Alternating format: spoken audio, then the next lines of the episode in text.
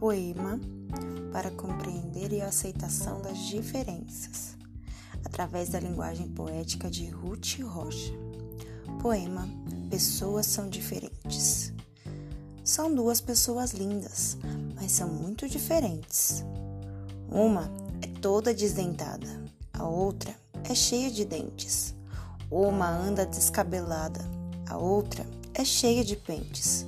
Uma delas usa óculos e a outra só usa lentes. Uma gosta de gelados, a outra gosta de quentes. Uma tem cabelos longos e a outra corta eles rentes.